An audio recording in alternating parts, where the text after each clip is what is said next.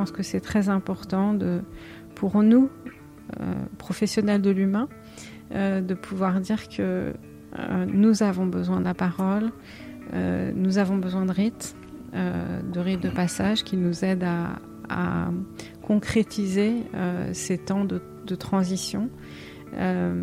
et nous, nous avons évidemment besoin d'imaginaire. Mystère des mystères, c'est l'espace entre les lettres. Euh, et cet espace entre les lettres, c'est merveilleux parce que c'est justement la place de l'imaginaire. La transformation de, la plainte en histoire, c'est la possibilité de dire, euh, voilà, il m'est arrivé cela, euh, mais je suis capable de l'analyser, je suis capable d'en tirer des leçons, et je suis capable donc de m'en sortir comme une sortie d'Égypte en quelque sorte. Les rabbins disent il n'y a pas de mal dont ne sorte un bien, ça ne justifie en aucun cas le mal, mais ça veut dire que euh, on est incité aussi, même dans des temps très difficiles, à voir les étincelles de lumière qui sont autour de nous. La création, c'est vrai, euh, on, est dans une forme de brisure. Mm. Euh, et, le blé aussi euh, se brise quand il, quand il apparaît. c'est sûr qu'on se, on se construit à partir d'une fragilité.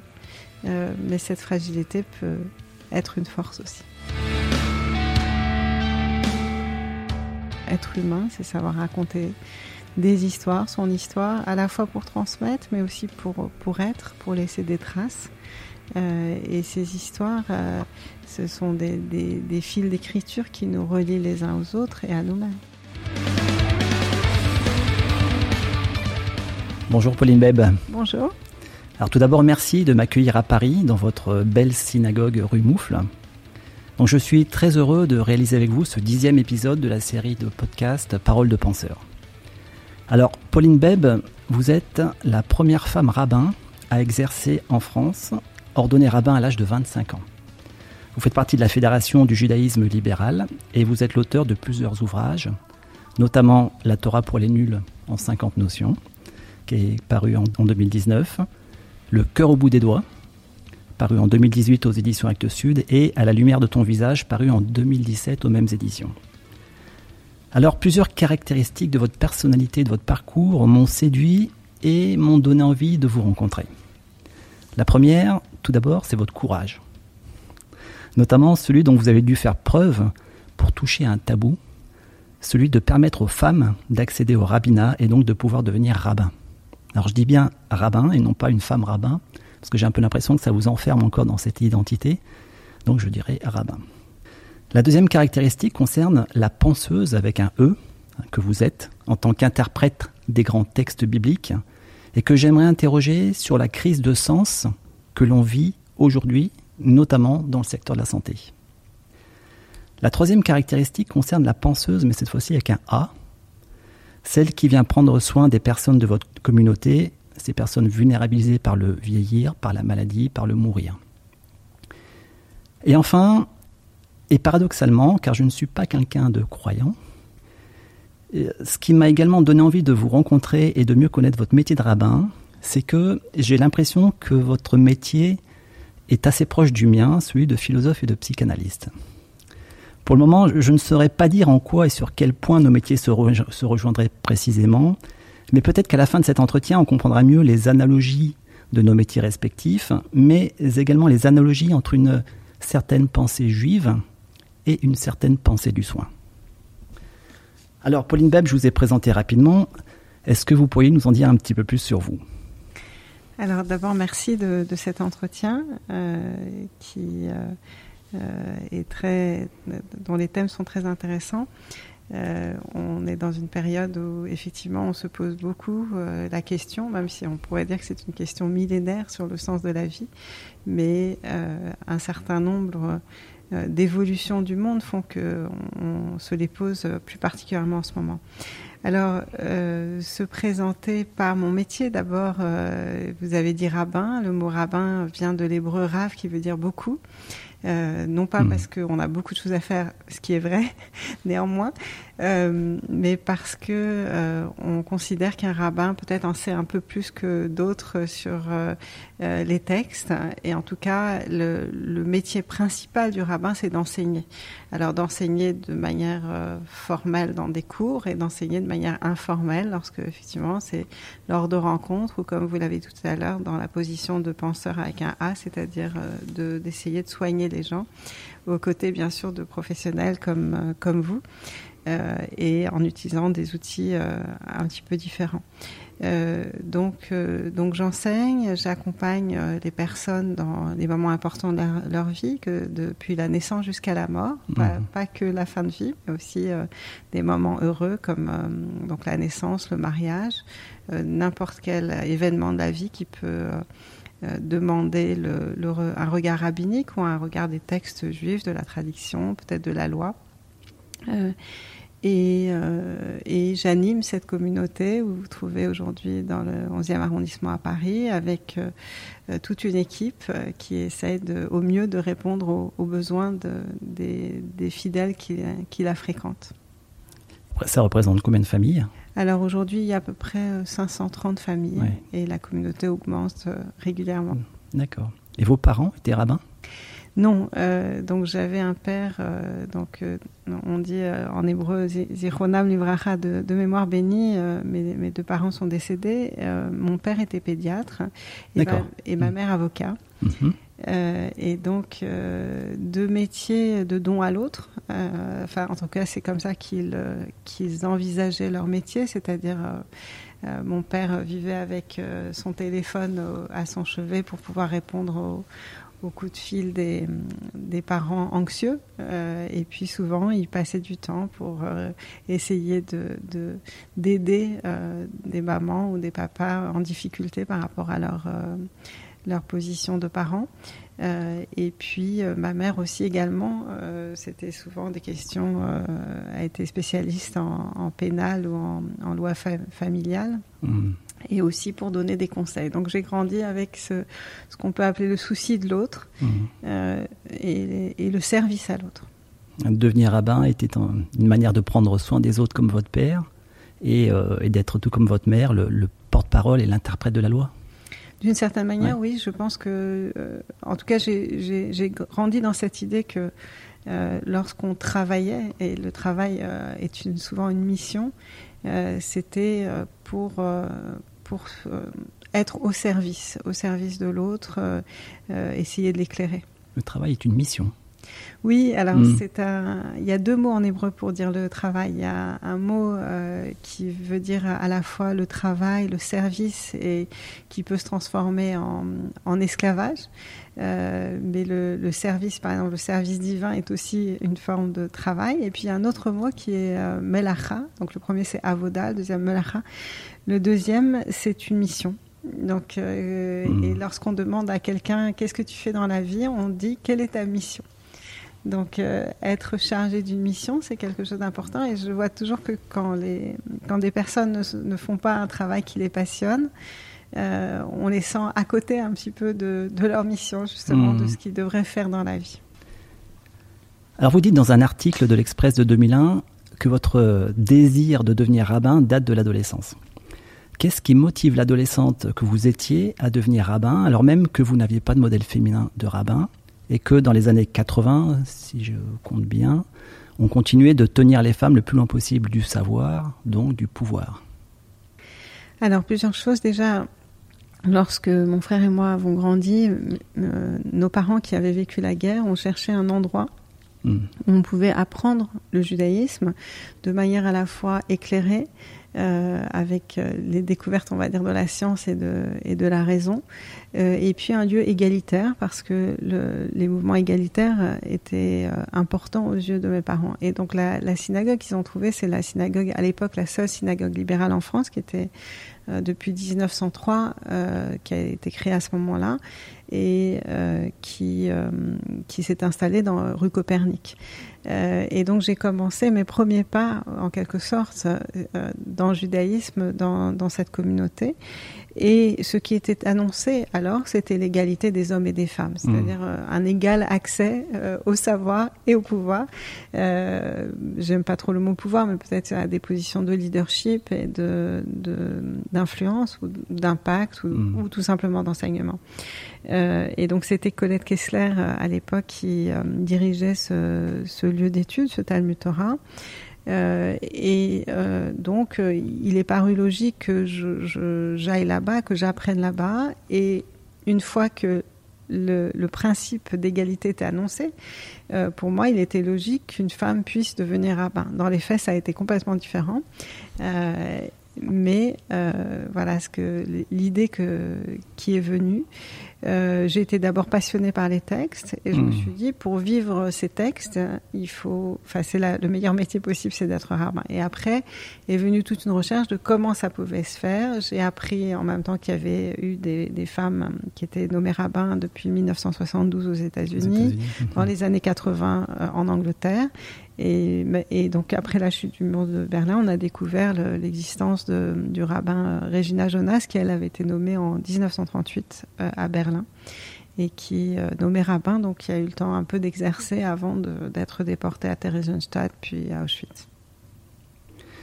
Alors comme vous l'avez dit tout à l'heure, vous, vous, accompagnez les membres de votre communauté dans tous les moments importants de la vie. Les bons moments que sont les naissances et les mariages notamment. Mais également, malheureusement, les moments les plus difficiles comme la maladie, les accidents de la vie et les décès. Pour cela, vous avez que quelques outils pour travailler. J'en ai repéré trois. Tout d'abord le langage, hein, évidemment, l'interprétation des textes, hein, des textes anciens, euh, que vous faites sans cesse dialoguer selon l'héritage ancestral de la tradition, vous l'avez dit, et enfin les rituels et donc la symbolique. Aujourd'hui, euh, dans les métiers de la relation à l'autre comme le soin, mais dans la vie en général, ces trois outils sont mis à mal. Le langage et la langue orale sont remplacés par les procédures, par les protocoles. L'application littérale de ces procédures, une sorte de littéralisme en quelque sorte, en fait une réduction, voire une caricature du langage, et qui ne laisse plus de place à l'interprétation et à l'imaginaire. Et enfin, la symbolique des rites de passage face à la maladie et à la mort disparaissent, on l'a vu avec le Covid, en faveur d'une hyper-rationalité des soins. Alors, face à la maladie grave, au handicap, à la grande dépendance et surtout au mourir. Comment travaillez-vous au quotidien avec ces outils auprès des personnes que vous accompagnez?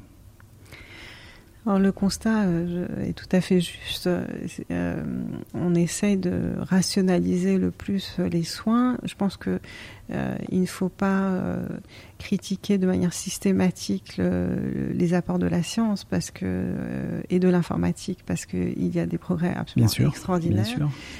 mais le problème, c'est de, que la machine remplace l'humain. Au fond, c'est la question qui se pose dans, dans, de nombreux métiers. Et même si on fait des progrès très importants sur les machines, je pense que la machine mmh. ne remplacera jamais l'humain. Euh, et que justement, comme vous le dites, euh, le, soin par la parole est absolument essentiel. Donc les, trois outils que vous décrivez, la parole, l'imaginaire et les rites, euh, ce sont des choses vers lesquelles, on va dire, l'humanité revient parce que elle ne les a jamais tout à fait peut-être quittées, sauf dans les sociétés laïques, on va dire anti-religieuses. Euh, mais au fond, cette recherche de spiritualité a toujours été là et euh, mm. euh, c'est ce qui définit aussi l'être humain, la, spiritualité, pas, pas seulement la matérialité. c'est vrai qu'on est dans une société qui est très matérielle, mais au fond, plus le matériel heurte, plus il chiffonne, plus il froisse, plus on a envie de se tourner vers la spiritualité. Et euh, même si euh, les lieux de culte ont fermé pendant un certain temps, enfin, on a, moi, je, pendant la période du Covid, puisque vous mentionnez cette période, euh, je me suis dit, les personnes ne peuvent pas se rendre à la synagogue, donc il faut amener la synagogue chez eux. Mmh. Et très vite, je suis venue ici pour animer des offices à distance, comme l'ont fait d'ailleurs beaucoup de, de communautés. C'était très important dans un temps où il fallait maintenir la distance de la pulvériser en quelque sorte par l'intermédiaire des écrans, et c'est là mhm. où la technologie a, a ses, ses, bons côtés également, pour créer du lien. Euh, et finalement, dans l'idée de communauté aussi, c'est le lien qui est créé, être là, euh, être là, être présent par des paroles quand on ne peut pas être présent physiquement. Euh, et puis, petit à petit, dès que ça a été possible, retrouver un lien physique également, c'est-à-dire que les personnes se voient et on a vu combien, avec les écrans, qui encore une fois ont apporté beaucoup d'espoir, beaucoup de liens aux gens, euh, il y a quand même une, une dimension, euh, euh, une bidimension qui n'est pas une dimension en, en, relief ni en creux, mmh. et que avoir une conversation avec quelqu'un avec un écran, l'écran fait écran.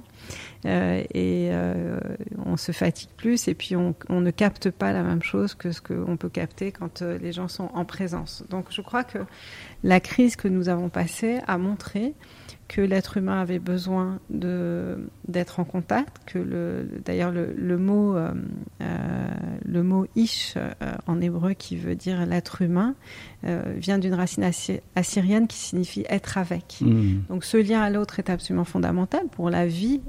et d'ailleurs, on, on, a vu malheureusement des grands-parents qui voyaient plus leurs petits-enfants, qui se sont rétrécis. Euh, on a vu combien euh, cette distance faisait souffrir euh, les gens. Et donc, mon travail, comme, le travail de beaucoup de ministres du culte, a été d'être en lien au téléphone, de même rendre visite quand ça a été possible, d'aussi s'assurer que ces rites qui souvent ont été mis à mal, euh, puisse euh, se redévelopper. Je me suis souvent disputée avec des personnes euh, dans des cimetières, par exemple, pour mhm. permettre. on, a, on avait un temps limité, ce qui était, ce qui correspondait à rien, ce qui était un, protocole absurde, un temps limité pour faire une cérémonie que des parents puissent dire au revoir à leurs enfants et vice versa dans, dans un temps de dignité. et je crois que on a vu combien euh, à travers le protocole et l'ordre, en fait, on, oubliait la, dignité humaine. Et mmh. ça, ça a été terrible. Euh, et euh, heureusement, nous, nous, avons dépassé cette période, mais je pense que c'est très important de, pour nous, professionnels de l'humain, de pouvoir dire que nous avons besoin de la parole, nous avons besoin de rites, de rites de passage qui nous aident à, à concrétiser euh, ces temps de, transition. Euh, et nous, nous, avons évidemment besoin d'imaginaire. Hmm. De spirituel, c'est un retour au spirituel Absolument. Qu'est-ce que vous mettez dans le spirituel? Tout simplement des questions de sens, parce que je dis souvent, euh, ma, synagogue est pleine de, de juifs athées, mais hmm. le questionnement, le, le, de dire que l'être humain n'est pas tout, que certaines choses dépassent l'être humain. Euh, c'est tout simplement ça. En fait, c'est très difficile à expliquer euh, et ça fait partie justement de ce qu'est la spiritualité. Euh, contrairement à des choses scientifiques qu'on peut facilement expliquer, la spiritualité nous échappe. Ça fait partie de l'inconnu. C'est cette dimension qui est, qui est mystérieuse qu'on ne peut pas totalement posséder. D'ailleurs, dans le judaïsme, on ne peut pas posséder Dieu, on ne peut même pas prononcer son nom. Donc mmh. c'est l'idée que euh, c'est une réalité qui nous échappe et je ne saurais pas dire pourquoi quand les gens viennent à l'office, par exemple de Shabbat, ils en sortent en disant je me sens mieux. Euh, donc il y, a, une valeur presque thérapeutique à mmh. l'idée d'être ensemble, de chanter ensemble et peut-être d'oublier les soucis quotidiens aussi, euh, le temps du Shabbat notamment. en tout cas, la spiritualité pour moi c'est une question. Mmh. Qui relève plus du mystère que de l'énigme, peut-être? Oui, parce que peut-être que l'énigme. Elle est à résoudre. Ce, voilà, mm. c'est ça. C'est une invitation à faire fonctionner l'intellect à nouveau et de se.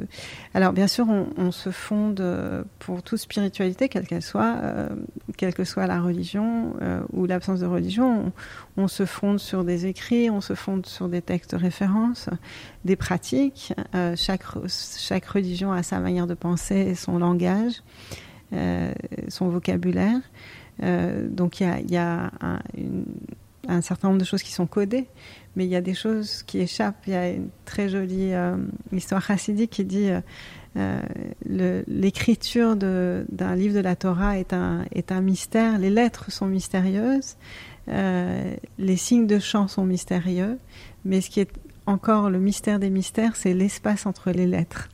Euh, et cet espace entre les lettres, c'est merveilleux parce que c'est justement la place de l'imaginaire. C'est que en fait, le, lecteur euh, va, lire chaque fois une chose différente parce qu'il il y apporte, comme quand on lit n'importe quel livre, on, on, apporte soi, on apporte euh, sa personnalité et un même, un même récit va être lu différemment par différentes personnes. J'aime beaucoup l'espace entre les lettres. Effectivement, il y a des choses qui échappent. On, y reviendra tout à l'heure sur ces choses, euh, ce manque, ce, trou, ces lacunes. Cette, euh, oui, ok. On y, on y reviendra. C'est beaucoup aussi euh, l'émotionnel. comment personne n'a réussi à définir l'amour, la, peur. voilà, on, peut traduire par des images euh, neurobiologique, on peut, on peut traduire par des couleurs, mais en réalité, lorsqu'on lit un texte qui nous inspire, euh, une déclaration hmm. d'amour ou, euh, ou l'expression d'un sentiment, comment définir ce qui se passe, on, ne sait pas. Hmm. Alors à propos de spirituel, donc du sens de la vie, euh, aujourd'hui, si je reviens un petit peu au secteur de la santé, on constate que dans les blocs opératoires, aux urgences, dans les EHPAD, les foyers de l'aide sociale à l'enfance, eh bien, on ferme des lits ou on ferme complètement des, services. Et euh, de même que dans les centres de formation du soin ou, de la petite enfance, tout se vide faute de candidats. La plupart disent ne plus trouver de sens dans leur travail. Et effectivement, nos grands mythes, la, grande histoire, en anglais euh, l'history, hein, euh, et ces héros hein, qui faisaient partie de cette grande histoire et qui nous permettaient de supporter la vie, sont-ils en train de disparaître pour être remplacés par autant de petites histoires, des stories hein, en anglais, euh, qui sont, pour provoquer un petit peu, postées par des influenceurs sur les réseaux sociaux alors, d'abord, euh, cette constatation de, personnes qui ne veulent plus euh, pratiquer ces métiers, euh, c'est triste. Je crois qu'il faut qu'on le constater. Mm. c'est triste et c'est très dommage parce que finalement, ce sont les plus beaux métiers, à mon avis, c'est de, de s'occuper des autres. Ce qui est particulièrement triste, c'est que des personnes qui soient motivées par ces métiers-là, euh, décide de s'arrêter parce que les conditions ne sont plus réunies. Alors d'abord, il faut, saluer euh, toutes les personnes qui s'engagent dans ces métiers parce que euh, elles font un travail absolument extraordinaire. Elles l'ont fait pendant la période de crise, mais, encore aujourd'hui. J'en connais beaucoup, je discute avec elles. Euh, effectivement, lorsque des, personnes donnent, sont, dans le don de soi à l'autre et qu'elles euh, travaillent sous pression euh, en permanence et qu'elles elles sont dans une espèce de dissociation parce que d'un côté on attend une forme d'efficacité mmh. et comment... voire même d'efficience, pardon. C'est-à-dire c'est ça de, l'efficacité au moindre coût. Compter, oui, mm-hmm. compter exactement. Euh, et que par ailleurs, on sait que l'humain ne peut pas se compter. Euh, ça fait mal. Et donc, euh, je lisais il y a quelques années un livre de Frédéric Laloux sur les communautés de travail plus, plus humainement, spirituellement organisées. Et il montrait comment, il par exemple, il prenait l'exemple des Pays-Bas et du fait que euh, au moment où on a cessé euh, de compter le nombre de minutes que les personnes devaient passer chez les gens pour, euh, hmm. pour les soigner, et qu'on n'était plus dans, le, dans cette efficacité numéraire, et qu'on a laissé à chaque équipe beaucoup plus de liberté, avec une organisation plutôt sous forme de fédération plutôt que pyramidale, et bien que ça marchait beaucoup plus, que les gens étaient contents, euh, et je crois qu'il y a une partie de l'humain qui ne peut pas être quantifiée. Euh, et lorsqu'on rend visite à quelqu'un, alors bien sûr, on, doit se donner des limites forcément de temps, euh, ou lorsqu'on écoute quelqu'un. Euh, mais si on, se dit je suis dans l'efficacité et voilà je dois avoir un résultat, alors déjà le, point de départ est un mauvais point de départ. parce que ce sont des métiers où il n'est pas question de parler d'efficacité. Mmh. et c'est ça qui est difficile, c'est que de voir des, des médecins, des soignants qui qui doivent pas passer plus de 10 minutes avec leurs patients. et, et, on sait bien que en 10 minutes, euh, ils ont le temps à peine de remplir mmh. euh, tout, tout, ces, tout, cette paperasse, pardonnez-moi le mot, mais euh, tous ces dossiers, quelquefois, ils, ne lèvent même pas le nez pour voir leurs leur patients. Et, ça, c'est terrible. Et c'est pas de leur faute parce que mmh. C'est le système aussi qui veut ça. Maintenant, il y, y, a beaucoup de, beaucoup de soignants qui veulent se révolter contre un système comme celui-là. Euh, on sait que quand, euh, quand on regarde sa montre, euh, la confidence, la confidence de la personne qui est en face de soi ne peut pas venir parce qu'elle elle, elle vous sent stressé, mmh. elle vous sent dans l'efficacité. Et lorsqu'on soigne, on a besoin d'avoir des détails par, qui peuvent ne pas être intéressants au premier, au premier chef. Moi, je sais que dans mon bureau rabbinique, souvent, c'est sur le pas de la porte que tout d'un coup, euh, souvent. Euh, chez le psychanalyste aussi, qu'il y a tout d'un coup mmh. une déclaration mmh. qui va bouleverser tout le rendez-vous et, et euh, et l'humain est comme ça. heureusement, l'humain est surprenant. Mmh. C'est au seuil de la porte que, qui se joue le, plus souvent beaucoup de choses. C'est ça. Et donc vous avez dit que ça fait mal, qu'on compte, on regarde sa montre, on regarde son ordinateur. Mais effectivement, dans, dans l'idéologie des réseaux sociaux, mais aussi de la technoscience, je ne parle pas de la science, mais de la technoscience, euh, l'écriture informatique de ceux qui codent, effectivement, vient se substituer progressivement au diagnostic médical de ceux qui décodent.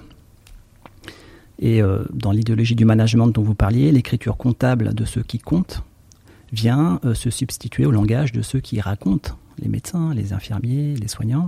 Et dans l'idéologie de la qualité, l'écriture sous forme d'indicateur de ce qui chiffre vient euh, de plus en plus avec ces indicateurs écraser une clinique de ceux qui déchiffrent au lit du malade. Hein, la clinique, c'est au lit du malade. Les signes dont on parle, qui caractérisent notre langue, sont de plus en plus délégués aux machines aujourd'hui, même si, euh, évidemment, l'idée n'est pas de dire du mal hein, de, la technologie, de l'informatique mais ça vient euh, tout, doucement, euh, tous ces signes, euh, ce langage est délégué aux machines sous forme de chiffres binaires 0 et 1. Et ces chiffres sont invisibles pour l'utilisateur. Alors, moi, ma réflexion, c'est de me dire que finalement, ces chiffres, ils agissent sans aucune médiation institutionnelle, contrairement justement à vous, hein, au texte traditionnel, qui renvoie à une parole collectivement partagée. Et donc, en tant que spécialiste de la symbolique que vous êtes, ne pensez-vous pas que cette désymbolisation Hein, puisque maintenant il n'y a plus cette interprétation des textes. On nous envoie des informations euh, digérées, en quelque sorte, hein, de manière binaire. Est-ce que vous ne croyez pas que cette désymbolisation opérée par le numérique risque de laisser se développer une forme de violence sociale qui ne serait pas absorbée par les institutions, qui peuvent être l'hôpital, qui peuvent être la police Oui, bien sûr. Alors, euh, c'est vrai, vous le dites euh, aussi justement, c'est que la technologie nous fait faire des progrès immenses. Euh, et donc, il ne s'agit pas non plus de proposer euh, une réponse binaire en disant la, la, technologie est mauvaise et, il faut euh, revenir en arrière. Je pense que on a fait des bons absolument extraordinaires et il faut tenir compte de, ces bons-là. Maintenant, science en conscience n'est que ruine de l'âme.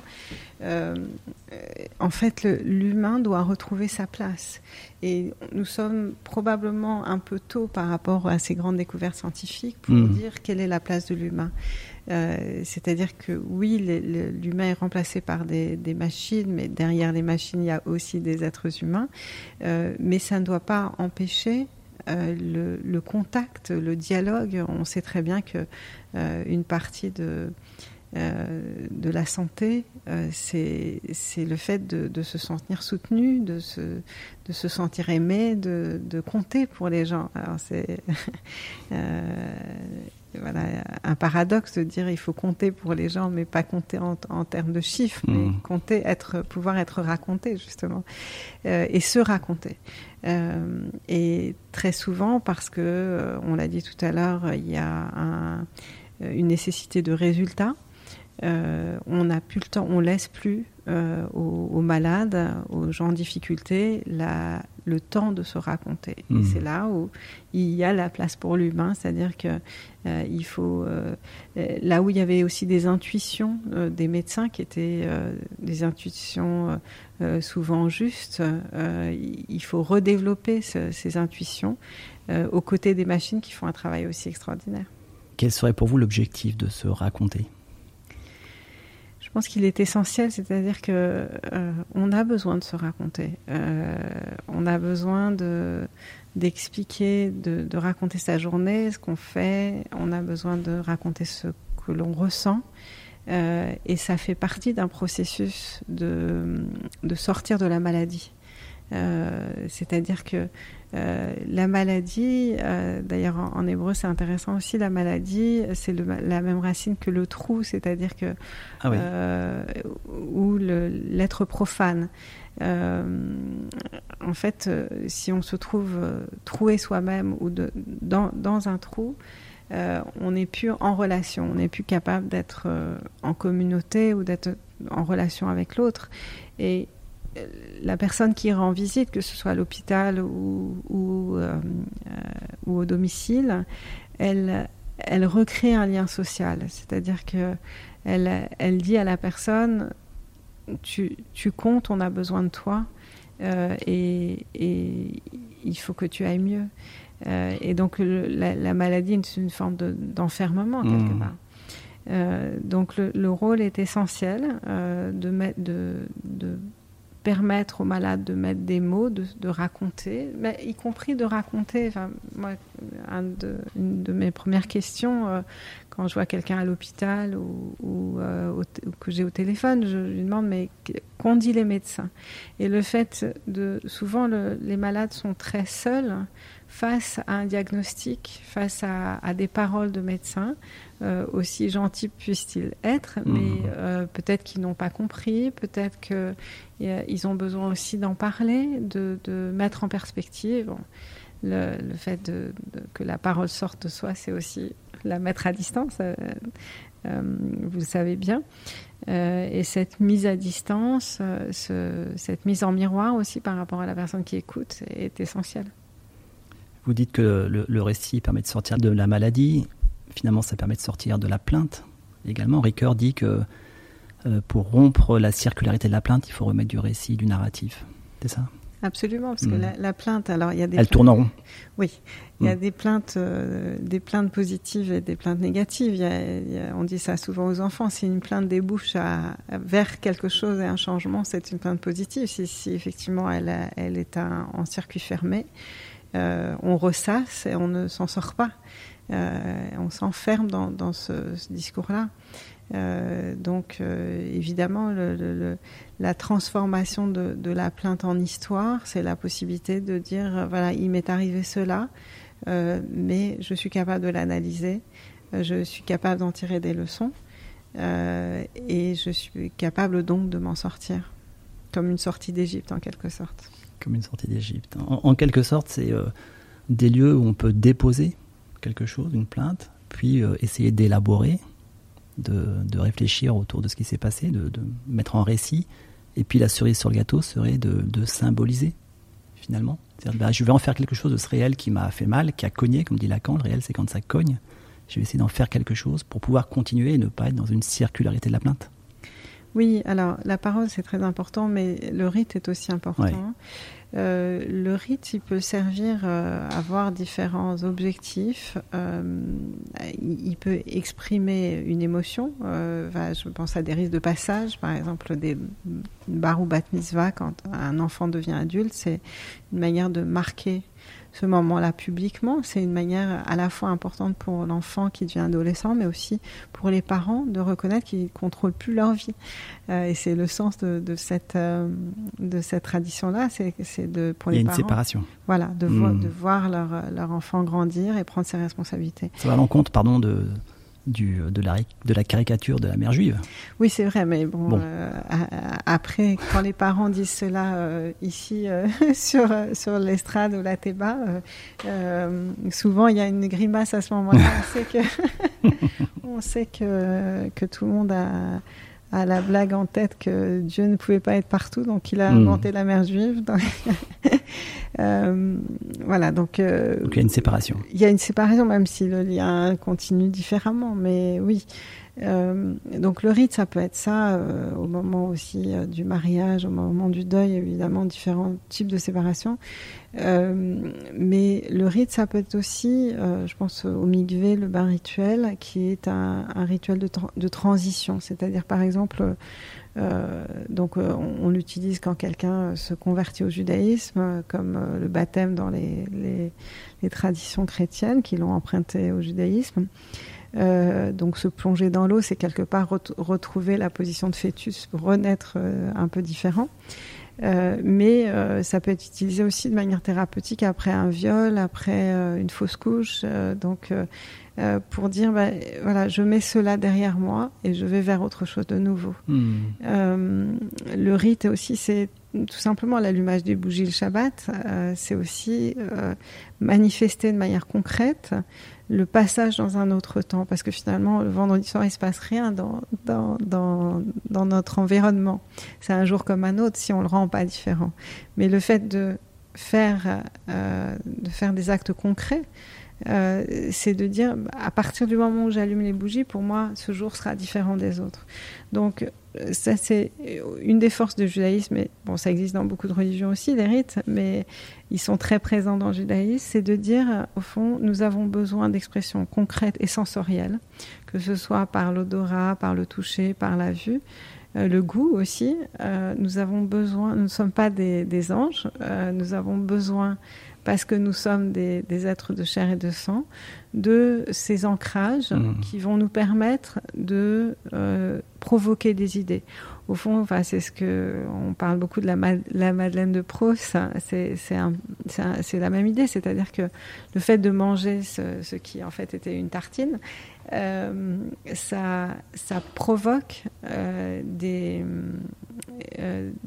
une sensation d'abord qui va provoquer une idée, hein, comme euh, quand euh, une idée de déjà vécu ou comme quand on, entre quelque part et puis tout d'un coup il y a un parfum euh, qu'on a qu'on retrouve de chez nos grands-parents, que ce soit donc par le goût, le parfum. Et, le judaïsme fonctionne avec cette série de, de pratiques qui vont faire que même si on n'en a pas envie, même si on n'est pas dans le mood, dans, dans mmh. l'état d'esprit, mmh. alors l'acte va, va provoquer quelque chose chez nous. Mhm. Emmanuel Levinas nous dit, comme un avertissement dans, dans l'incipit de la préface de Totalité Infinie, je cite, On conviendra aisément qu'il importe au plus haut point de savoir si l'on n'est pas dupe de la morale. Alors c'est un coup de semonce de, de, Lévinas pour nous dire combien la méfiance et la prudence sont nécessaires face à certaines institutions ou autorités qui prétendent humaniser, rendre bon le monde des humains et installer ce dernier dans le règne stable du bien, dans le règne stable des bonnes mœurs. Mais notre expérience, pour revenir un petit peu à la pandémie, parce qu'il ne faut pas tourner la page trop vite, je pense, cette expérience de la pandémie du Covid pose à nouveau une des problématiques fondamentales des grandes religions, des philosophies aussi, et de la médecine depuis toujours, c'est-à-dire la figure du mal. Alors tout d'abord, le mal commis par l'homme évidemment, mais surtout le mal subi par l'homme, comme la maladie, le handicap, la grande dépendance et le mourir. N'y a-t-il pas, selon vous, aujourd'hui, comme dirait Jean-Bertrand Pontalis, un déni du mal aujourd'hui? Sûrement, il y a une tendance comme ça euh, qui est de, de, cacher la mort, de, euh, de vivre, comme on dit, dans un monde de bisounours et de dire que. Euh, ou de Disneyland, ou de penser à ces comédies américaines qui se terminent toujours bien. on a besoin de rêver, on a besoin de contes de fées, même si les contes de fées, c'est plus compliqué, hmm. euh, comme on le voit avec Bettelheim, mais euh, on, a besoin de se rassurer. Euh, mais il ne faut pas nier la réalité. Et je vais prendre un exemple euh, dans, en forme de déni de la mort ou déni du mal. Souvent, on la maquille, la mort. Hmm. Euh, il m'est souvent la, posé la question de savoir si des enfants peuvent venir au cimetière. Et je dis toujours oui. Euh, ils ont besoin eux aussi d'accompagner leurs grands-parents. Euh, Alors qu'autrefois, non. Voilà, Mm. c'est ça. Hmm. Et euh, je pense que c'est très important parce que euh, le- lorsqu'on voit le cercueil euh, descendre dans la terre, eh bien, on réalise que la personne n'est plus là. Alors c'est peut-être difficile, mais au fond c'est ça euh, qui va permettre de commencer à faire le deuil. Euh, donc d'une certaine manière, oui, on veut, euh, on veut mettre tout ça de côté, et, d'un autre côté, on, on le montre dans les actualités, on, montre, on nous montre la violence sur Internet. On a, il y a de plus en plus de films qui, qui sont très violents, de jeux vidéo également. Donc c'est comme si euh, on, on montrait avec excès euh, dans ce qui est euh, virtuel toutes ces choses-là et que dans la vie euh, on s'en prévenait. Donc il y a, je pense, quelque chose à travailler là-dessus sur un- une forme de décalage euh, de ce qu'on n'accepte pas dans la réalité, mais qu'on accepte dans la, la créativité. Euh, et il faudrait rééquilibrer les choses, ça, ça, ça, c'est sûr. Mais euh, je pense que le mal est à penser avec le bien aussi. On dit dans la tradition juive que de- Dieu a créé le bien et le mal. Euh, ce sont euh, peut-être deux, facettes de, de notre vie. Chaque, on, on peut bien sûr définir un mal extrême et on sait très bien. je Un mal radical. Voilà, Hmm. euh, on sait très bien euh, quelles images nous viennent à ce moment-là, euh, selon nos, nos traditions et notre histoire. Hmm. Euh, mais ce que les êtres hum- humains perçoivent comme du radicalement mauvais, parfois c'est juste l'ombre de la lumière et il faut aussi voir la lumière, c'est-à-dire que ne pas être, je suis pas en train d'être relativiste, mais euh, les rabbins disent il n'y a pas de mal dont ne sorte un bien, ça ne justifie en aucun cas le mal, mais ça veut dire que euh, on est incité aussi, même dans des temps très difficiles, à voir les étincelles de lumière qui sont autour de nous. Hmm. Pour Ricoeur, euh, Paul Ricoeur nous dit le mal est sans pourquoi. Mhm. Puisque aller chercher un pourquoi, finalement, ça nous ramène tout, tout doucement à une causalité et puis tout doucement à Dieu, à une question métaphysique du mal. Oui, je crois que ce qui est important, si on veut revenir au sujet de, de la maladie et de, et de la mort, c'est de ne pas, euh, de ne pas euh, considérer le mal comme une punition Hmm. euh, ou la mort. C'est vite fait. hein. C'est vite fait. Pourquoi moi? Pourquoi Oui, mon enfant? Tout à fait, tout à fait. Est-ce que j'ai fauté Oui, Mm. euh, bien sûr, on passe tous par là, se demander pourquoi, pourquoi moi. Mais alors, c'est le travail justement des ministres du culte, peut-être, euh, de dire euh, en fait, euh, le, le mal ne vient pas comme une punition. On peut avoir tendance à penser le monde comme ça, Mm. mais ça serait, en tout cas, si on croit en Dieu, ça serait un Dieu particulièrement injuste. Hmm. Si, par exemple, des enfants étaient punis. Et donc, je pense qu'il ne faut pas penser des choses comme ça, mais peut-être de, euh, plutôt euh, que de dire pourquoi moi, comment moi je peux faire face à ce qui m'arrive. Hmm. Transformer le pourquoi en comment. C'est ça, Et puis rappeler qu'il y, a y du tragique dans la vie, absolument. finalement. C'est une dimension de la vie. Et que la tragédie grecque était aussi faite pour ça, tout comme maintenant peut-être les jeux vidéo violents d'aujourd'hui, qui est quelque chose de cathartique peut-être.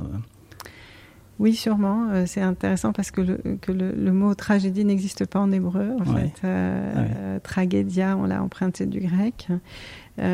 Oui, parce que dans le, il y a un, un grand rabbin qui d'Angleterre qui s'appelait Jonathan Sachs qui disait que le judaïsme tissait l'histoire dans la conversation, euh, pardon, tissait le- l'espoir dans la conversation de l'humanité. C'est que le peuple juif a traversé beaucoup de tragédies. Hmm. Euh, et en fait, on les appelle rarement comme ça, euh, beaucoup d'épreuves, on va dire, pour justement euh, reprendre aussi la, la phrase de- du philosophe et auteur, écrivain Edmond Flegg. je suis juif parce que partout où, crée une où crie une désespérance, le juif espère. Hmm. Et donc, cette idée que ça y- il viendra un moment où ça ira mieux, Mais il ne faut pas l'attendre de manière passive, c'est à nous de faire en sorte que ça aille mieux. Hmm. Donc si le tragique euh, n'existe pas dans, en hébreu, l'absurde peut-être si on n'est plus camusien. C'est difficile de penser. En fait, le Talmud dit plutôt apprends à ta langue à dire je ne sais pas. D'accord. Mais que la vie n'a aucun sens, non. Hmm. Euh, il y a un sens, hmm. euh, un sens qui nous est caché, mais, mais un sens quand même. Ok. Alors, est-ce que les questions de la maladie, de l'accident de vie, de la dépendance, de la mort, mais également de la naissance, de l'adolescence, du mariage, de la retraite, n'ont pas tous quelque part en filigrane une question essentielle, mais aujourd'hui écartée, même si on l'a abordée euh, aujourd'hui, c'est celle de la perte du deuil. Qu'est-ce qu'on accepte de perdre ou pas dans la vie? Est-ce que c'est pas cette question finalement qui nous travaille aujourd'hui?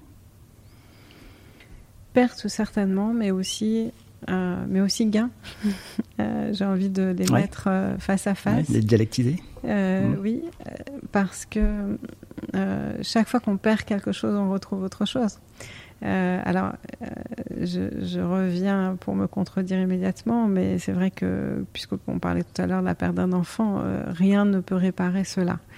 Néanmoins, il y a aussi une histoire racidique qui parle très joliment de, la blessure euh, c'est un, roi qui possédait euh, une pierre précieuse, le plus beau diamant du monde, et qui, euh, qui la regardait, la sortait de son écrin tous les matins pour voir la, lumière traverser ses, facettes et les projections de lumière multicolore.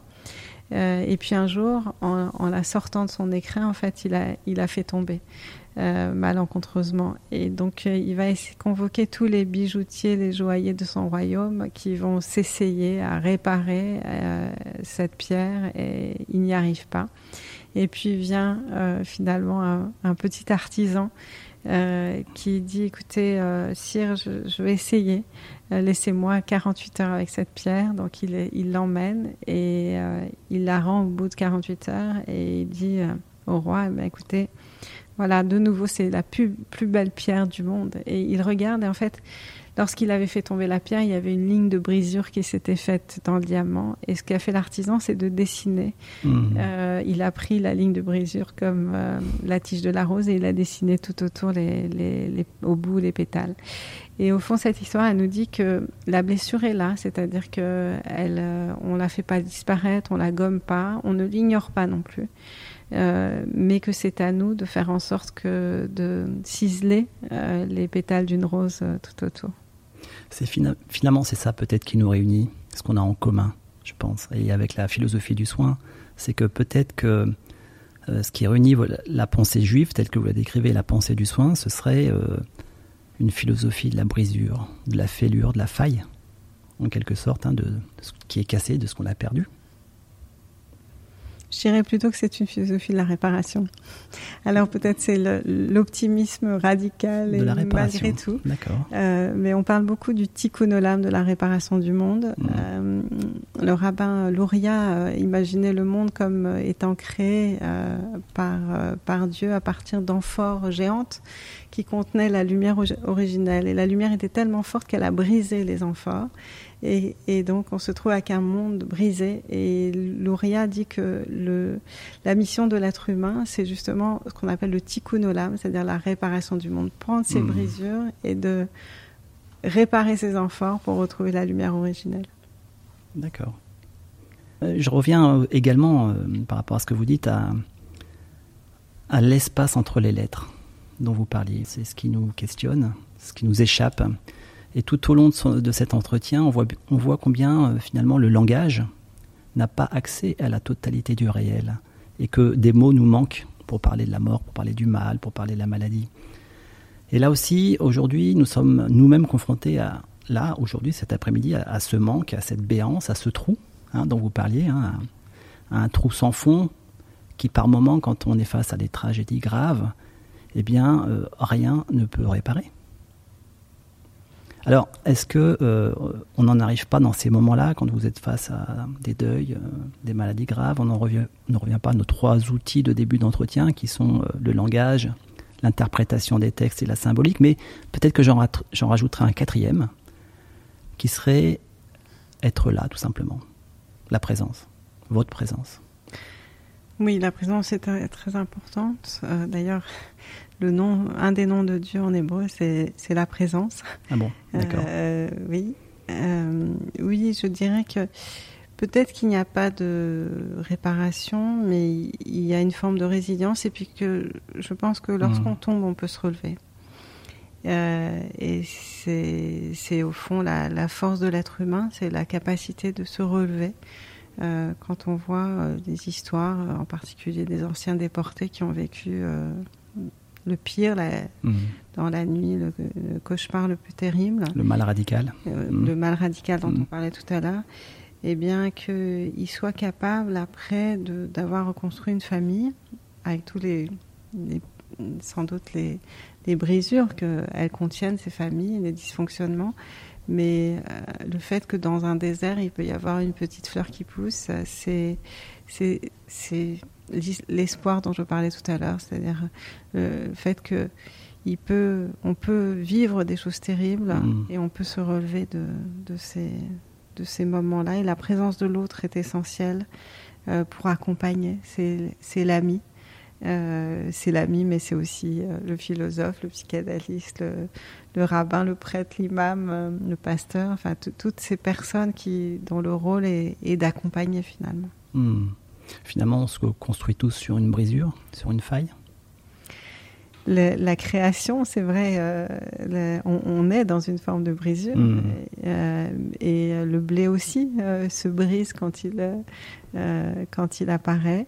Euh, c'est sûr qu'on se, se construit à partir d'une fragilité, euh, mais cette fragilité peut être une force aussi.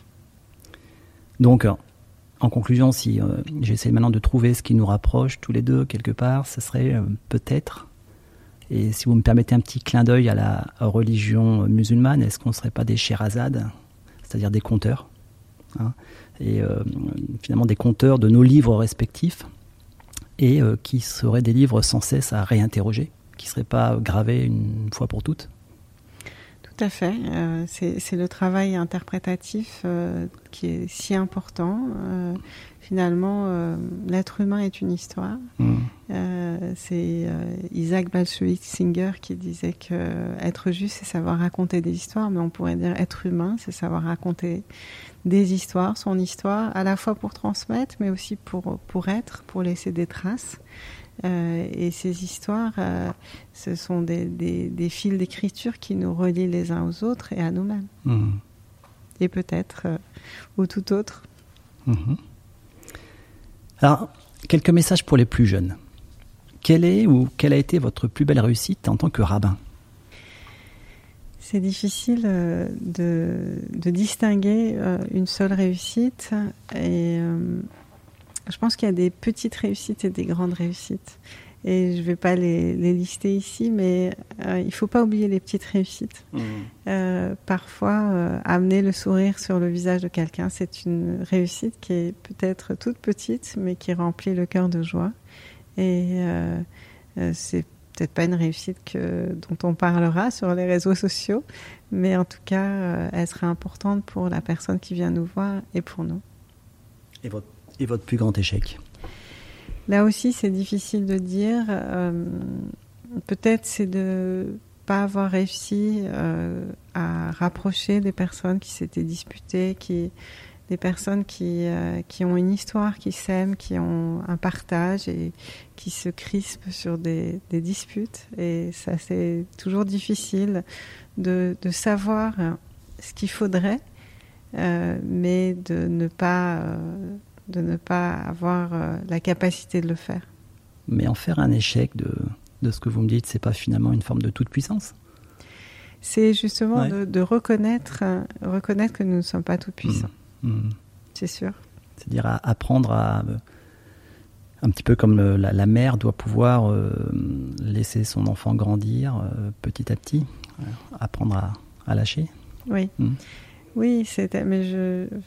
Lâcher l'enfant comme objet de possession totale, comme on dit. Oui, hmm. je suis convaincue que voilà, c'est le, travail des personnes qui sont dans le soin, c'est de quand on sait très bien ce qu'il faudrait à une personne pour se soigner et que cette personne refuse, Et c'est vrai, c'est ce qu'on appelle le, on, dit que Dieu s'est retiré du monde pour laisser la liberté aux êtres humains et c'est sûr que c'est le moment où le soignant doit se dire qu'il n'est pas tout puissant. Et qui redonne une part d'autonomie aux patients ou bien à, oui, même si c'est pour euh, une autonomie qui fait du mal. Une part de responsabilité quand même aussi. Bien sûr. D'accord. Mhm.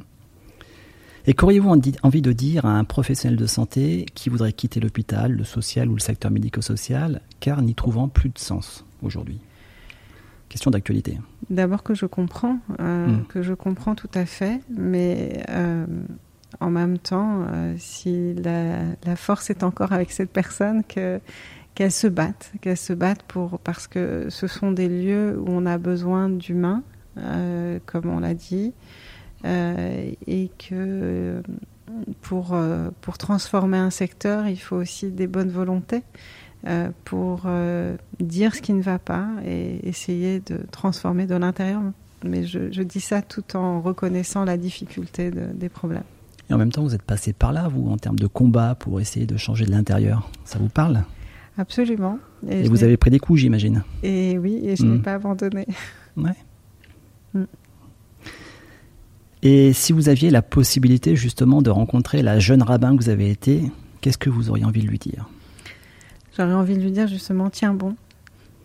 Tiens bon. Et, du coup, c'est un, message aussi pour euh, ceux qui veulent abandonner, parce qu'il y a toujours dans un combat des moments de remise en question, ça tant mieux. Euh, mais aussi de, des moments où on a envie d'abandonner, des moments où euh, on n'a pas toujours la, force de supporter l'agressivité, mmh. la violence. Et euh, je pense qu'il faut s'accrocher à ce fil de l'espoir et, de, et de, la, de la justesse. Lorsqu'on est convaincu par un combat que l'on trouve juste, alors la, la force de le mener jusqu'au bout n'est pas très loin. Mais quand on est rabbin, une jeune rabbin, et qu'on vous dit c'est pas pour vous, où vous trouvez de la justice dans ce combat? On se bouche les oreilles et, on, et on, on, écoute la voix intérieure ou extérieure, enfin peu importe, la hmm. voix de la conscience qui vous dit euh, en fait c'est un combat juste. Donc vous ne cédez pas sur votre désir? Non. Le désir, comme, euh, comme dirait Spinoza, l'effort pour persévérer dans son être, dans ce qu'on est. Oui, de réaliser quelque chose qui vous dépasse. C'est ça. Euh, et malgré les difficultés. Hmm. Dernière question, enfin deux dernières questions. Si vous aviez deux livres à nous conseiller, qu'est-ce que vous nous conseilleriez? Alors, un tout de suite, c'est la Torah, évidemment. Est-ce qu'il est accessible à tout le monde? C'est pas facile de le hmm. lire, mais j'ai participé à une, un, un, travail éditorial qui s'appelle La Torah commentée pour notre temps. Donc c'est un historien Harvey Field qui a commenté, qui n'est plus de ce monde, mais qui a commenté la Torah pour aujourd'hui. Euh, donc cela est tout à fait accessible. Euh, donc c'est un texte de référence pour moi. Euh, après, je pense que tout livre, sauf, sauf peut-être ce qu'on peut appeler de la mauvaise littérature, encore que, je pense que tout livre peut être bon à lire. et puis qu'il faut suivre ses passions en, en, matière de lecture, que chaque que ce soit euh, un roman policier, de la littérature, de la grande littérature, euh, ou des choses écrites aujourd'hui, ou même des textes, parce qu'il y a beaucoup de textes qui sont transmis comme ça mmh, mmh. sur Internet, euh, peuvent être des éveils à la spiritualité, c'est-à-dire donner du sens à nos vies. Bon, vous n'avez pas répondu, Ken. Un deuxième livre, ok. Ça, ça, arrive de ne pas répondre. D'accord. Et donc vous avez parlé aussi de l'humour juif. Hein comme arme de défense hein, aussi contre les attaques antisémites, hein, si j'ai bien compris. Mais quelle, quelle serait, euh, est-ce que vous pourriez nous raconter votre meilleure blague? Alors, de meilleure, je n'ai pas non plus de best-of, hmm. mais euh, voilà, je, pense à une que je raconte souvent parce qu'elle, elle, l'humour dénote toujours de, euh, d'une, réalité. Et donc, elle est, elle est très connue. C'est un, un, rabbin qui reçoit une personne qui se dispute avec une autre, et donc il écoute la, la première personne qui lui explique sa version d'histoire, son histoire. Euh, il reçoit, euh, donc il écoute avec beaucoup d'attention cette première personne et, à la fin il lui dit oui tu as raison. puis il écoute la seconde qui dit exactement l'opposé et qui raconte son histoire des faits et sa version des faits. Et le rabbin dit aussi, tu as raison. Euh, en l'ayant écouté attentivement. Et là-dessus, la femme du rabbin arrive et dit à son mari, mais tu peux pas dire à chacun euh, qui te raconte exactement l'opposé, tu as raison. Et le rabbin dit, toi aussi, tu as raison.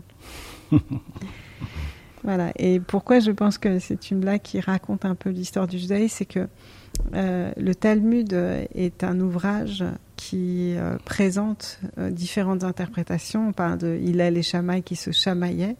Euh, et que finalement, dans beaucoup de conflits, ce sont différentes euh, versions des faits que l'on a parce que l'expérience vécue de chacun est différente. Et euh, le fait de dire oui, on peut dire ça et cela aussi, c'est aussi une des sagesses talmudiques. C'est très finalement philosophique parce qu'on est dans un conflit des interprétations. C'est un livre de Paul Ricoeur, qui plus est. C'est ça. Mhm. Bah, écoutez, Pauline Beb, un grand merci, un grand merci, pour, euh, pour votre hospitalité et puis celle de m'avoir euh, accueilli dans votre synagogue, mais aussi pour votre hospitalité narrative, hein, comme dirait Ricoeur, et qui a permis cette belle conversation. Merci à vous. Merci.